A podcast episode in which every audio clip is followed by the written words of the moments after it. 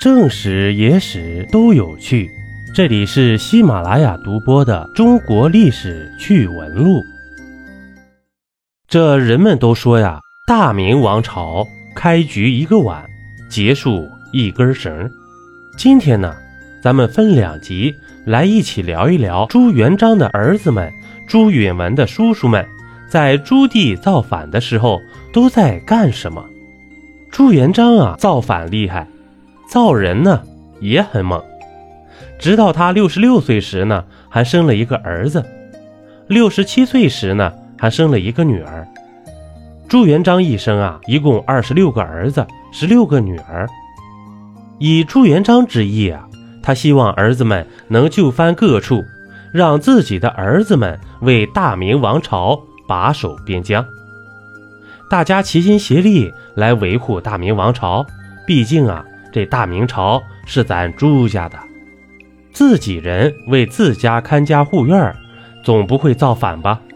嘿，可惜呀，这朱元璋的一手好牌递到建文帝手里的时候，被建文帝给打得稀巴烂。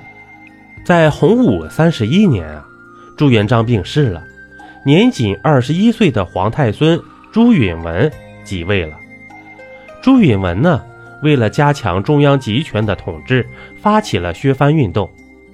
原本各个藩王在自己的封地里都老老实实的，该工作的工作，该享乐的享乐，没有一个人有造反的想法。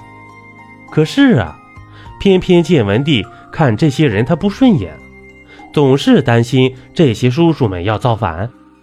之后呢？朱允文的一些骚操作，引发了朱棣的靖难之意。在这些藩王当中啊，朱元璋最大的儿子朱标，比最小的儿子朱楠大了将近四十岁。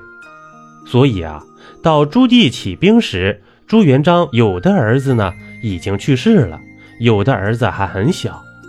其中长子朱标，次子朱爽。三子朱刚，九子朱启，十子朱谭，二十六子朱南都走在了朱元璋的前头。朱启和朱南呢，都早夭未成年。八子朱子英卷入胡惟庸案自尽了，而第十一子朱博则在建文帝削藩中自尽了。因此呢，朱元璋有八个儿子是没有活到朱棣起兵的。那么，朱棣剩余的十八个兄弟是如何看待朱棣起兵造反的呢？在建文帝推行削藩政策时啊，三个顾命大臣之一的齐泰建议他先削老四燕王朱棣，理由呢是秦王和晋王都病死了，朱棣呢是事实上的藩王老大，应该擒贼先擒王。然而啊。齐泰的建议却遭到了另外两个顾命大臣黄子成和方孝孺的反对。这两个大臣给出的理由是，不能打草惊蛇，应该先拿实力较弱的藩王开刀。于是，朱棣的弟弟周王朱肃就当了个倒霉蛋，替朱棣挡了枪了。这周王被削爵以后，齐王朱富、襄王朱博、代王朱贵。明王朱骈也一并被削，其中这襄王朱博很有骨气，自焚而死。其余的四位藩王呢，全部被建文帝流放了。